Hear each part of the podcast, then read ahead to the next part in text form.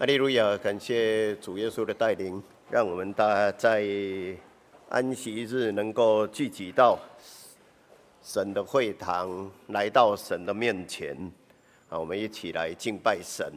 那也愿在圣经里面，呃，安息日的福气都能够临到我们每一个人。那在我们今天呃正道之前。我让我们先翻开四世纪的第六章。我们翻开四世纪的第六章十一节。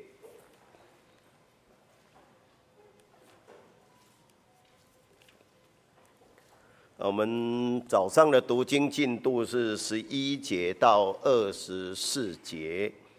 那我让我们大家就一起把它念过一次吼。士师记第六章十一节，耶和华的使者到了厄弗拉，坐在亚比以谢族人耶阿斯的橡树下。耶阿斯的儿子基甸正在酒榨那边打麦子，为要防备米甸人。耶和华的使者向基甸显现。对他说：“大能的勇士啊，耶和华与你同在。”基甸说：“主啊，耶和华若与我们同在，我们何至遭遇这一切事呢？我们的列祖不是向我们说，耶和华和我们从埃及上来吗？他那样奇妙的作为在哪里呢？”现在他却丢弃我们，将我们交在米甸人手里。耶和华观看基甸说：“你照着的能力去从米甸人手里拯救以色列人，不是我差遣你去的吗？”基甸说：“主啊，我有何能拯救以色列人呢？”我家在马拿西支派中是至贫穷的，我在我父家是至微小的。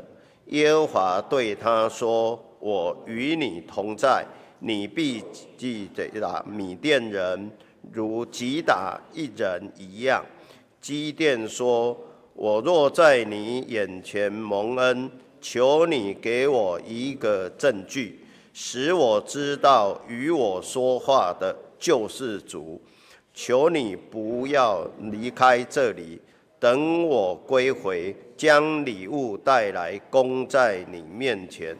主说：“我必等你回来。”基甸去预备了一只山羊羔，用伊法细面做了无酵饼，将肉放在筐内。把汤盛在盆中，带到橡树下，献在使者面前。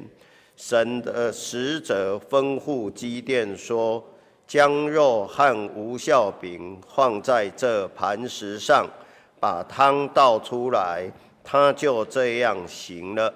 耶和华的使者伸出手内的杖，杖头挨了肉和无酵饼。就有火从磐石中出来，烧尽了肉和无效饼，耶和华的使者也就不见了。基甸见他是耶和华的使者，就说哀哉，主耶和华，我不好了，因为我慢见看见耶和华的使者。耶和华对他说：“你放心，不要惧怕，你必不至于死。”于是耶基甸在那里为耶和华筑了一座坛，起名要耶和华沙龙。这坛在亚比以谢族的厄弗拉，直到如今。阿门。呃，这是我们今天早上的教会的读经进度，在谈基甸跟使者的一段对话。哦，那那早上我用两种果树来跟大家做分享。呃，当我们去谈果树的时候，啊、呃，尤其在台湾，呃，我们都说我们是水果的一个王国，呃，我们种了非常多很好的水果，品质也很好的水果。哦，那在圣经里面，呃，也时常用果树来预表着我们人应该怎么去努力灵修的。我们先来看耶稣第一次的证道，登山宝训的最后所谈的。我们来看马太福音的第七章，马太福音的第七章。十五节，马太福音第七章的十五节，这是耶稣最长的一段正道哦。那他，我们把这一段从第五章到第七章叫做登山宝训。那他最后提了这样的一件事情。十五节说：“你们要防备假先知，他们到你们这里来，外面披着羊皮，里面却是残暴的狼。”十六节，凭着他们的果子就可以认出他们来。荆棘上岂能摘葡萄呢？棘里岂能摘无花果呢？这样，凡好树都必结好果子，唯独坏树必结。坏果子，坏果子，好树不能结坏果子，坏树不能结好果子。凡不结好果子的树，就砍下来丢到火里。所以凭着他们的果子，就可以认出他们来。好，这是耶稣所谈到的果树的一个勉励。那这里我们也看不到。耶稣所谈的果树到底是什么样的果树？它结的果子到底是什么？我们应该都无法去了解哦，所以我们大部分都只能去想象说，哦，那可能就是地中海沿岸里面时常会出现的一些水果。但是耶稣在讲这一个的时候，是一个统称所有的水果，啊，这一些果树一定会结果子，那不好的树就会结不好的果子，好的树就会结好果子，所以他在告诉我们怎么去判别一个真的基督徒，一个假的基督徒。你从它的果子就能够去看得出来，意思也就是说，这一些果子是他的行为，他表现出来的东西，哦，他表现出来的东西，那他所表现的是怎么样？呃，这一棵树可能就是怎么样？哦，所以苹果树长苹果。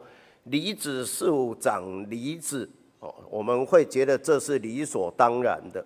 但是当苹果树长成番石榴，我们就会觉得怎么会是这样？应该不可能，这应该人家放上去的，或者用什么样的方式去处理？因为它是苹果树，它不可能长番石榴。那这样是耶稣在最后来告诉我，每一个人都要走出信仰上面是要走出他的行为的，而不是只是想象的。但是圣经里面除了耶稣在讲这个比喻的时候会去谈统称这样的一个东西，其他在圣经里面。有很多时候都会指名道姓，到底是哪一种果树哦？例如说葡萄树、橄榄树、无花果树。但是圣经一开始的时候，呃，也去谈到了两种果树。可是到目前为止，呃，不管研究圣经的，还是我们去看，我们都不知道这两种果树到底是什么。我们来看一下《创世纪》，《创世纪》的第二章，《创世纪》的第二章第八节，《创世纪》第二章第八节。耶和华神在东方的伊甸立了一个园子，把所造的人安置在那里。耶和华神使各样的树从地里长出来，可以悦人的眼目，其上的果子好做食物。园中当中又有生命树。和分别善恶的树。我们看一下十五节，耶和华神将那人安置在伊甸园，使他修理看守。耶和华神吩咐他说：“园中各样树上的果子，你可以随意吃。”只是分别善恶树上的果子，你不可吃，因为你吃的日子必定死。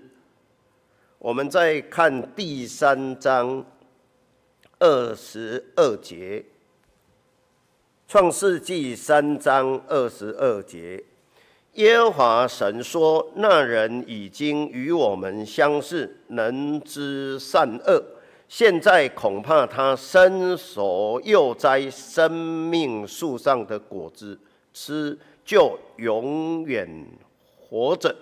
耶和华神便打发他出伊甸园去耕种他所自出之土，于是把他赶出去了。又在伊甸园的东边安设基路伯和四面转动花火焰的箭。要把守生命树的道路，在创世纪一开始的时候，神为了要安置亚当他们在一个地方居住，所以第二章第八节就谈到了神设了一个园子。这园子里面树后来都长成了，那树长成之后结了很多的果子，那这一些果子都悦人的眼目啊，又可以当食物。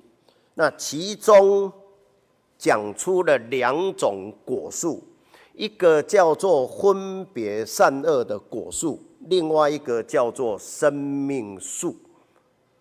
那这两个一开始就被指出来，有这两种树在伊甸园中，可是到目前为止，我们应该都不知道善恶树上的果子长成什么样子。那生命树到底长成什么样子？它的果子到底怎么样？我们到目前为止。应该都很难知道。虽然在欧美很多基督教国家会把善恶树上的果子把它画成苹果，哦那这是他们的一种想象，也是他们从日常生活当中能够去呃容易看见的水果。所以他就把善恶果把它画成是苹果，但是我们都可以很清楚，它到底是不是苹果，我们也不知道。好，所以我想早上我们就来谈，那为什么伊甸园当中的这两种果树被讲出来，而且命名，而且这个命名看起来不是亚当的命名。哦，不是亚当去命名的，因为园中的动植物很多都是亚当去命名的，可是这两个是神直接讲的，它是分别善恶的果树跟生命树的果树，所以这两个代表它到底是不是一种我们今天所能够时常看见的果树，还是它在告诉我们这两种是什么样的意义？因为就好像耶稣来到世上的登山宝训，最后他去谈好树跟坏树的时候，也没有谈到底是哪一种果树，还是到底是我们今天的技术里面去接枝之后形成呃不同品种的这样的一种东西，这样的一种果子，我们都不知道。所以我想。既然是这样的时候，我们应该不需要去推测或者去想象它是哪一种我们今天看得见的果子，而是回过头来，我们应该来看这两个在圣经一开始就开始去谈到这两种果树的时候，它到底在告诉我们什么样的东西？那既然是这样，我们刚刚所读的这几段圣经节，就给我们一个很好的一个思考。我们时常在谈这两种果树的时候，会谈善恶果比生命树上的果子、生命果更多，因为人今天的状态。是因着我们始祖亚当夏娃吃了所谓善恶树上的果子而造成的。那善恶树上的果子到底是什么样？为什么到最后神要把人逐出伊甸园？他设伊甸园是为了人。可是最后把人逐出伊甸园的也是神，所以神设置为了人逐出伊甸园也是神。那这样的时候，甚至于我们刚刚读的三章二十二节到二十四节，他为了把守这一个园中的生命树，非常的严格。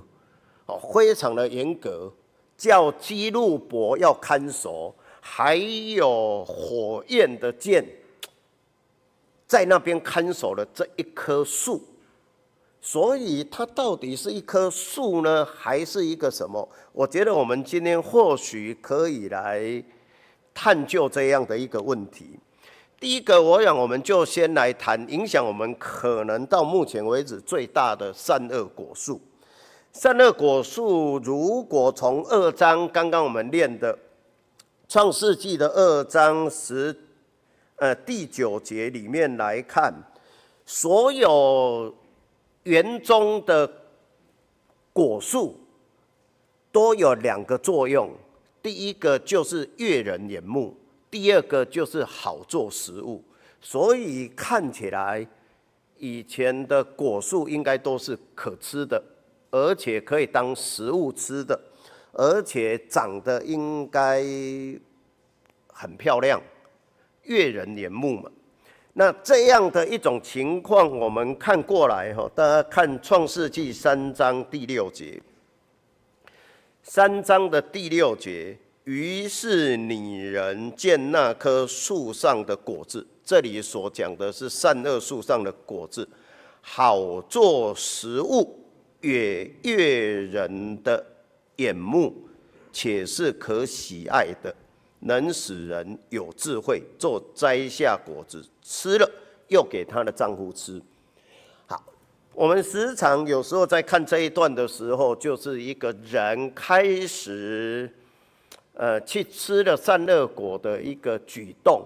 那这一个举动呢，是因为这一棵这一棵树上。它的果子是悦人眼目，而且可做食物的。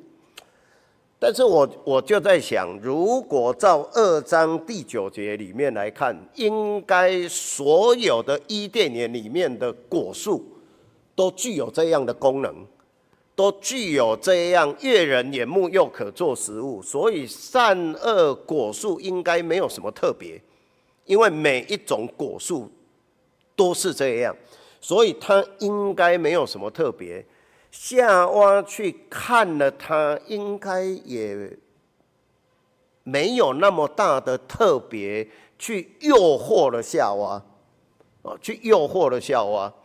但是不管怎么样，这个吃了之后，我们大家都可以很清楚的，圣经里面把它界定，吃了之后就是一种罪。我们来看罗马书的第五章。罗马书第五章十二节。罗马书第五章十二节。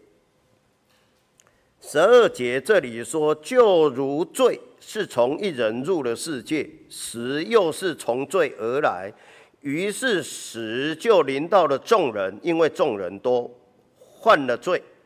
好，所以这里谈得很清楚，罪从一人而来，所以从亚当夏娃而来的；死又从罪来的，所以死就临到了众人，众人就都犯了罪。所以罪造成了死。那这一个时候，如果我们看回来，《创世纪》的二章第十七节的时候，就讲了很清楚：你们吃善恶树上的果子的时候，一定会死。所以，我们中文把它翻成“必定死”吼，就是这是一个必然的哦，是一个必然会死的。好，那既然必然会死，所以到底？人为什么去吃？我们如果从悦人的眼目好做食物，因为肉体的情欲，因为眼目的情欲而去看说，所以啊，当夏娃，尤其夏娃他犯罪是因为这样来的。那这样的时候，为什么其他果树也悦人眼目，也好做食物，他却没有犯罪呢？所以悦人眼目好做食物，应该不是一个犯罪的前提，不是一个犯罪的前提。那善恶树上的果子，它具有都是一样的效果，就是悦人眼目好做食物。可是人为什么吃了它之后，造成了罗马书里面？我罪就进了这个世界，所以我们就死了。那这一个就回过头来，我们应该来看善恶树到底为什么人吃了会变成这样？我们看回来《创世纪》的第三章这一段对话，我们应该大家都很熟。那我们再重新思考一下这一段对话。第三章的第一节，耶和华神所造的，唯有蛇比田野一切的活物更狡猾。蛇对女人说：“神岂是真说？就说神真的这样说吗？不许你们吃园中所有树上的果子吗？”女人对蛇说：“园中树上的果子我们可以吃。”唯有园当中那棵树上的果子，神曾说：“你们不可吃，也不可摸，免得你们死。”蛇对女人说：“你们不一定死，因为神知道你们吃的日子，眼睛就明亮了。”你们便如神能知善恶。好，这是呃蛇跟夏娃的一段对话。那这一段对话，使得夏娃去认真看一下善恶树上的果子，所以就摘来吃了。所以这一段对话里面，或许我们应该可以去看那善恶树上的果子，到底吃了，造成我们今天人类这样的一个状态是怎么来的？也让我们可以在信仰的灵修上面，我们怎么去警惕自己，不要走进这样的一条路。那刚刚的第三章的对话，蛇对夏娃说：“神真的这样说吗？树园中的果树你们都可以吃吗？”哦，那如果从二章九节里面来看，应该是可吃的，哦，应该是可吃的。二章的十六节，耶和华神吩咐他说：“园中各样树上的果果子，你可以随意吃。”所以看起来神的命令是没有错的。蛇对夏娃的问话也没有错。也没有错。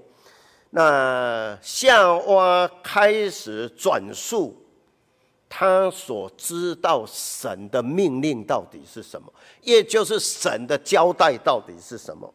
那我们就可以去看到二章的十七节，神的交代跟夏娃的理解之后说出来，两个是有不一样的。二章十七节说不可吃，你吃的日子必定死。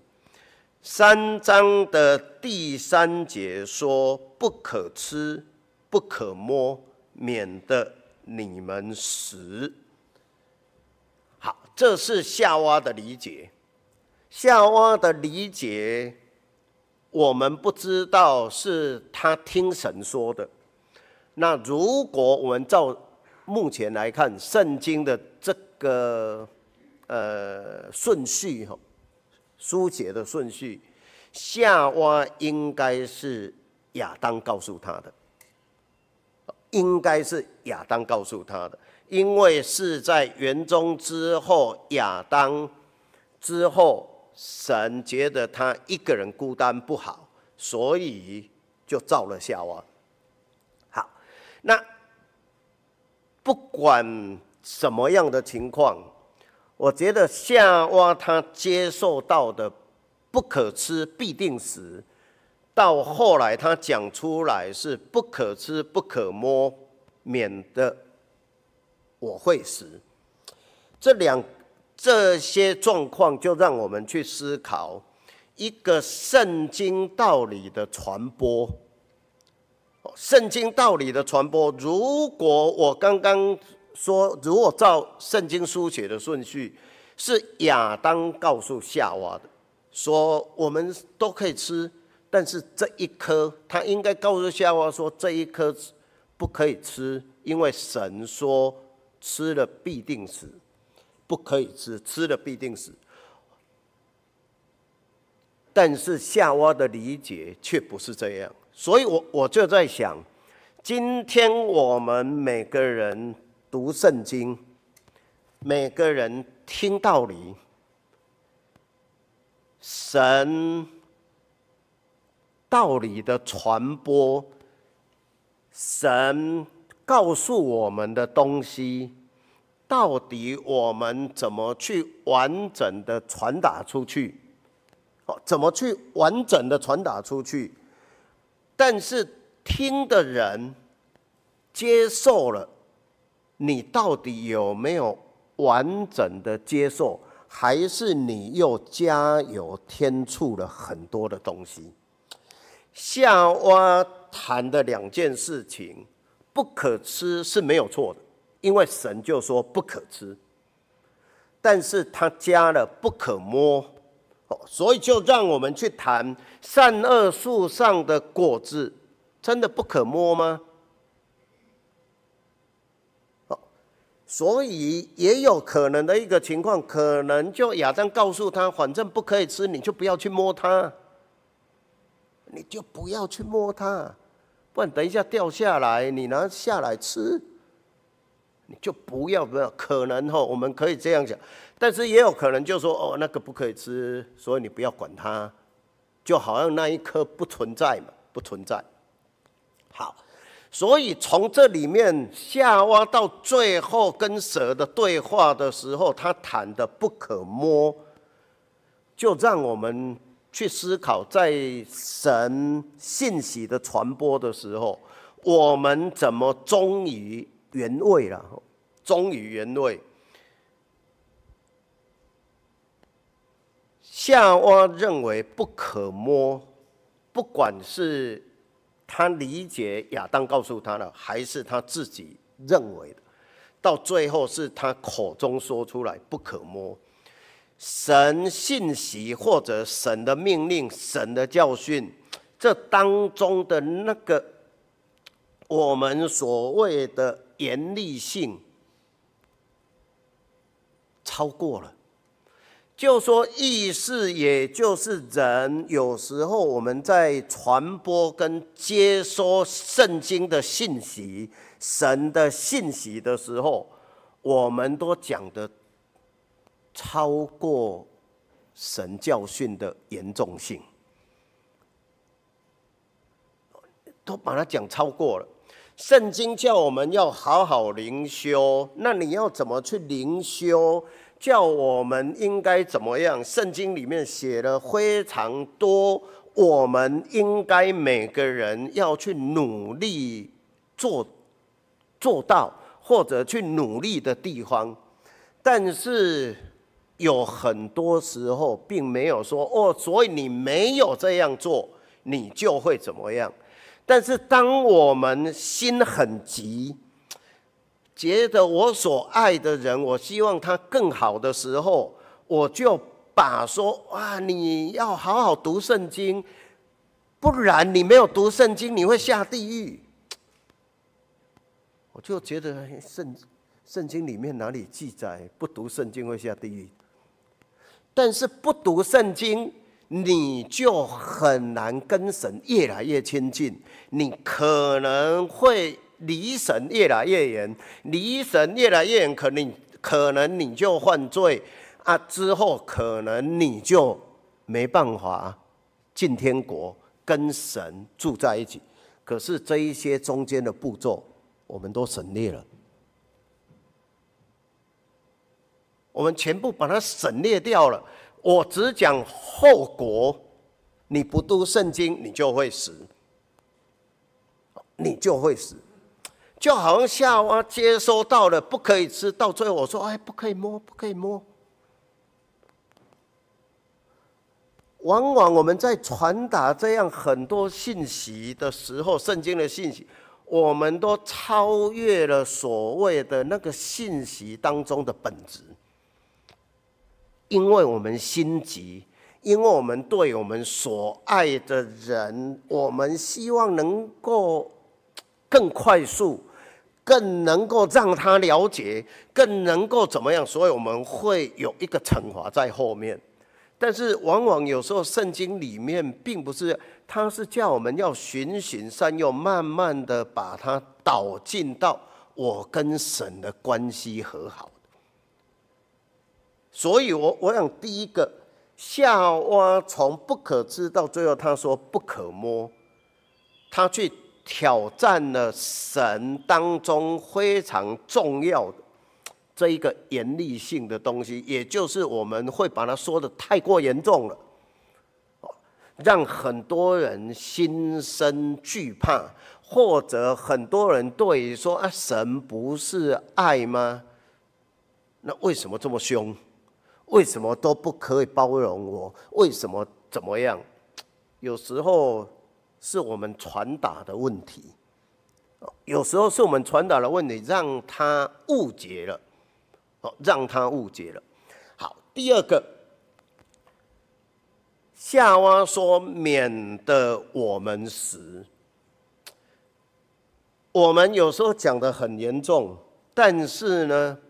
我们有时候又弱化了神的权威，我们把它弱化了。神告诉我们的，也就是圣经里面所写不可吃，吃的日子必定死，那是一个肯定的。但是当我们后来接受的人，他说不一定会死啊，就是免得我去死亡了。所以夏娃认为我弱化了神，圣经告诉我那个很严肃的问题，也弱化了神本身的这样的一个权威。意思今天我相信耶稣基督，我把圣经里面告诉我，你没有这样做，你就一定会死。我们就啊，免得我会死亡啦，应该神不会这样吧？哦，应该神不会这样吧？就好像今天我们要借着耶稣基督的血，才能够洗净我们的罪。所以，罗马书的第五章里面，一个人入了世界，也因为一个人，我们得以称义。借着耶稣的血，我们才可以洗净。到最后说，嗯，我们应该有其他的方法吧？不一定耶稣要流血呀，不一定耶稣的血啊，我怎么去借着耶稣的血来呢？所以，我们这个时候可能就去弱化了神救赎的东西，不需要，不一定要这样吧？不一定。所以这一个时候，夏娃，他虽然好像把他讲得很严厉，但是缓过身来又觉得可能没那么严重吧？可能没那么严重。因为我接收到的可能是这样，后来又变成了哎，可能不会吧？所以我们往往有时候在信仰上面就在这样当中去拉扯啊，神好像很严厉，但是又好像啊，神不会啦，神。神是爱，所以他一定会包容我所有的行为，即使我犯罪，即使我怎么样啊，神应该全部都会包容。我们往往在这两者当中去拉扯，也就是夏娃去告诉蛇的，不可摸，免得我死亡。所以这才是一个信仰最大的危机。当你现在这两个很严重，但是也有可能不一定这样的一个拉扯的时候，才让魔鬼或者这时候蛇才嗅到这样的味道。我们看回来三章，蛇就怎么回答了夏娃。三章第四节，蛇听完之后，他说：“蛇对女人说，你们不一定死，你们不一定死。那不一定死，哎，免得死到不一定死，又进了一步了，不一定会死啦。为什么呢？”因为神知道你们吃的日子，眼睛就亮了，你们就会跟神一样知道善恶。这个时候，一个最重要的是，我看到了你的弱点，所以我就打你的弱点。蛇用知道你在这个拉扯，哇，很很像太严了，这个教会规定太多了。这个太远了，圣经哇，这样谁有办法得救呢？到最后就说，嗯，神是爱吧，我们应该不会啦，神不会这么的严厉。所以有时候人就在信仰灵修的过程，就在这里一直恍恍惚惚。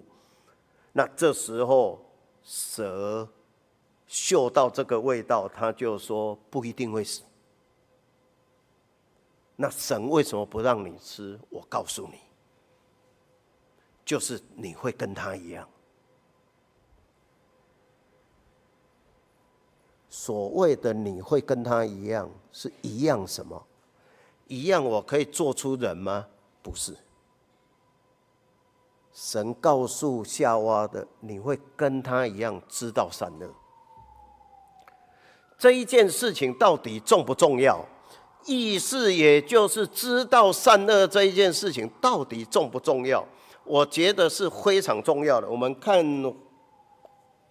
过来，呃，《创世纪》三章二十二节，他们已经吃了，神要将他们逐出伊甸园了。神很重要的一个理由，三章二十二节，耶和华神说。那人已经与我们相似，所以蛇对夏娃说的话有几分是真实的？你会跟神一样。那这里神也说，既然他跟我们相似，什么叫做呢相似？他说能知善恶。跟神相似是能知善恶。蛇对夏娃说：“不一定死，因为神知道你们吃的日子能够跟神一样知道善恶。”好，所以这时候魔鬼就借用这样的一个矛盾，让他有机可乘。那有机可乘就不一定会死了，不一定会死。他去挑战了神的主权，会不会死？不是魔鬼说了算，不是蛇说了算，是神在伊甸园的时候定下的规矩，神说了算。今天我们可不可以得救？不是我说了算，不是教会的长子说了算，不是哪一位弟兄姐妹说了算，不是教。会什么说了算，都不是，是神说了算。可是蛇就挑战了神的主权，神说了算变成不一定，所以蛇去挑战了神的主权。人往往在很多的上面。甚至也很多的宗教也去挑战了所谓的神的主权，去否定了神没有这样的能耐，他不一定有办法让你死的，不一定，不一定，这才是最严重的一件事情。哎呀，你没有耶稣的血。不一定不能得救啦。你看那个跟耶稣钉在十字架的，他有耶稣的血吗？那个强盗有耶稣的血吗？他没有啊。所以你看人家得救了，人家得救了。挑战耶稣的主权。这一个强盗为什么可以得救？这是耶稣的主权。耶稣说：“你要跟我同在乐园。”这是耶稣的主权，不是我说了算，不是人说了算，这是耶稣神说了算的。你为什么要去挑战这个呢？但是这个就是蛇。最好介入的地方，因为你在犹豫嘛，你在觉得啊，我为什么要这样灵修？我为什么要这样努力？哎呀，可能不需要吧。啊，但是又觉得，嗯，我还是要做一下，不然可能会怎样？信仰如果陷入这样不心安，信仰让我们越来越觉得，呃。怕东怕西的，到最后就会让魔鬼有机可乘。信仰让我们自由，得自由。我们在布道会时常可以去听到圣经，读圣经时常可以。信仰让我们得自由，绝对不是陷入矛盾，而是让我们越来越宽广，越来越不觉得我会陷入这样的困境里面。绝对不会。但是为什么我们会这样？就是蛇所讲的，因为你可以跟神一样知道善恶。什么叫做跟神一样知道善恶？还没有知道善跟恶并存的时候，亚当夏娃是跟神在一起的，是在伊甸园里面的，他跟神一起的，所以他只有善，对不对？他只有善。可是。当我要知道善恶，我就要知道恶啊啊！不然哪来的善？所以我就要知道恶。本来就只有一样东西，到有两个的时候，你才可以选择嘛。啊，不然有什么好选择的？一没有什么可以选的，但是当有两个，你才选择。所以知道善恶就是什么？开始定了自己的标准。人吃了善恶果之后，我知道善恶，我知道我的标准在哪里。我为什么一定要遵守你神的标准？谁规定的？你伊甸园这样定，我不一定要这样。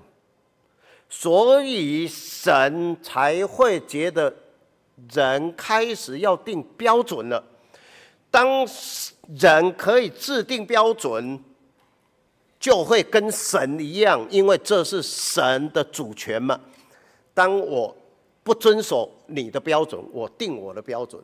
所以今天我们可以去看到非常多基督教派在看圣经的时候，定了非常多标准，哦，定了非常多自己定的标准，能知道善恶。听起来逻辑很通，但是真的是这样吗？一个贫穷人真的是被神弃绝吗？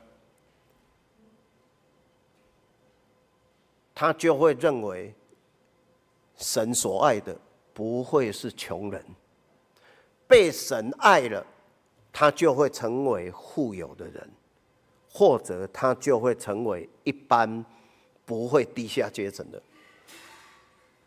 超过了神的主权。你谁告诉你圣经里面这样写？但是我们就可以去看到这样的神学理论就会出来嘛。神学理论它就会出来来告诉你，这一些就是不蒙神所爱的人，所以他们才是低下阶层的人。这一些是蒙神所爱的，所以他就不会成为低下阶层，超过了神的教训、神的主权。所以，这是让我们去清楚的，知道善恶，吃了善恶果，一个很重要的，就是我们知识的取得之后，让人。呈现了一个我可以跟神一样，我可以跟神一样。第二个，吃了善恶果之后，我们就可以发觉的，被逐出伊甸园，被逐出伊甸园的时候，就产生了一个最大的问题，就叫做死。这个死就是成为了人当中的一个没办法跨越的，也就是。你没办法借着自己的力量去解决死这个问题，没办法解决死这个问题，你只能借着神。所以，任何的宗教，很多时候不止基督教，不止我们相信圣经，其他很多的宗教，最终都要去谈解决怎么解决这个死的问题。意思也就代表着。借着人很难，当然佛教里面就会觉得我可以借着自己，哦，所以他的人超越了很大的能耐，哦，所以在这样的过程里面，但是大部分的宗教，大部分的宗教都在告诉我，我我我没办法借着人，所以我就只能借着人之外的，我们把这样叫做神来解决这一个问题。那意思也就是死是人没办法解决的，只有神可以去解决。只有神可以去解决，所以魔鬼才会说你不一定会死嘛，你不一定会死，去挑战神的权威嘛，挑战神的权威。好，第三个，所以圣经里面从亚当夏娃之后，他就会呃夏娃就会怀孕啊，夏呃亚当他就需要劳动，就变成了一个人需要靠着自己去延续。那个生命的连结，去承继了这个生命，所以它是一个有限，就会开始出现了。好，那这一个时候最重要的是神跟人的关系就决裂了。可是神关系的决裂，并没有说哦，所以就完全的结束了。从神的爱里面来看。他把伊甸园用基路伯去看守，用火焰的剑把守着生命树上的果子。所以，我们回过来看三章的二十四节。三章的二十四节说，把他们赶出去，又在伊甸园的东边安设基路伯和四面转动火焰的剑，要把守生命树上的道路。那为什么要保守生命树上的道路呢？因为二十二节说的，现在恐怕他伸手摘了生命树上的果子吃，就永远活着。所以代表着 善恶树上的果子让人家死，所以他没办法 永远活着。生命树上的果子是让我吃了，我可以永远活着的。所以这个时候，你既然已经死了，你只能借着生命树上的果子让你活着。但是神就把守住了，没有。那神把守住没有的时候，到最后什么时候去彰显出来？我们来看，回来，呃，罗马书的第五章。我们看罗马书的第五章，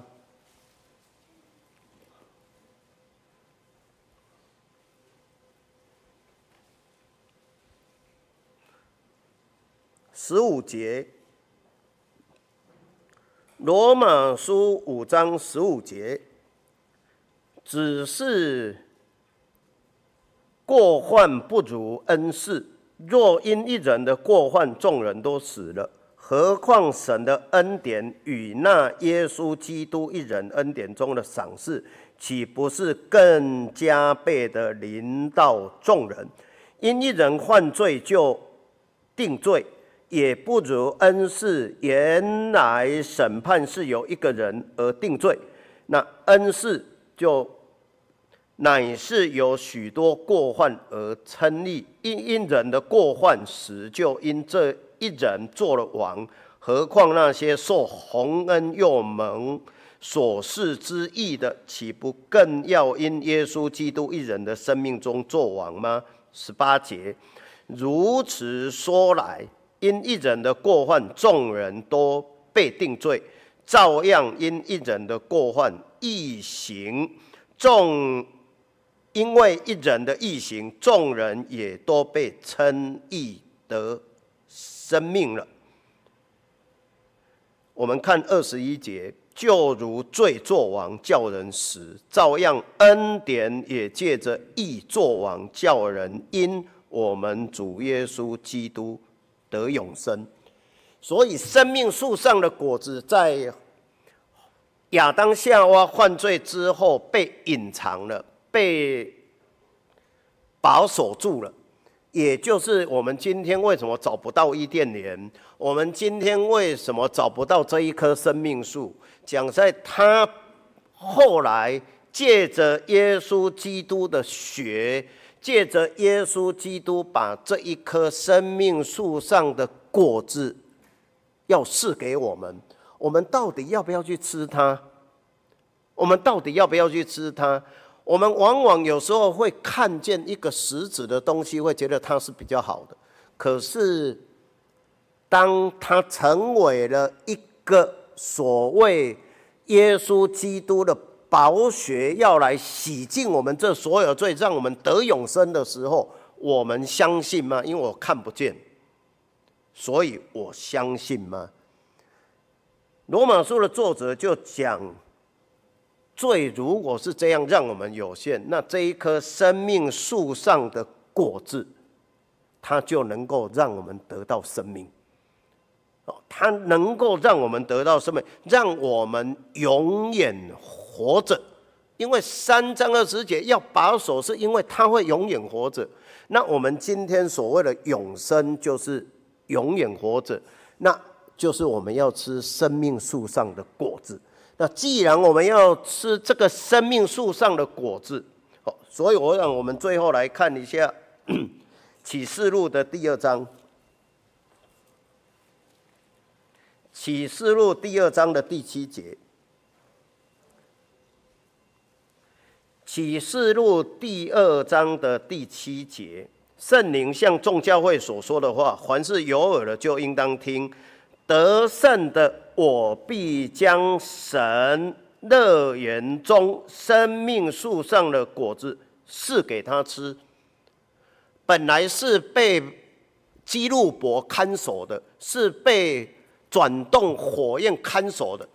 这里神说要赐给我们吃，所以我们就会永远活着。我们就会永远活着。那既然我们要永远活着，所以我们看启示录二十二章。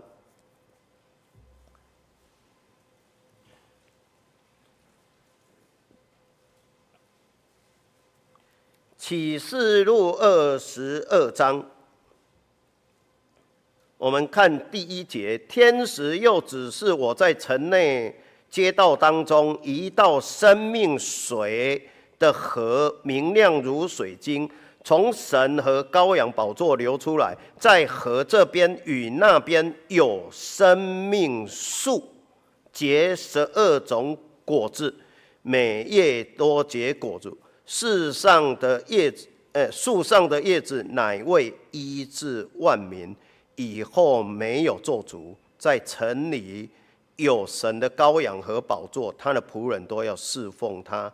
也要见他的面，他的名字必写在他们的额上，不再有黑夜，也不再用灯光日光，因为主神要照他们，他们要做王，直到永永远远。愿神都祝我们每一个人吃了生命树上的果子，我们会永远活着，这是你应该要有把握的。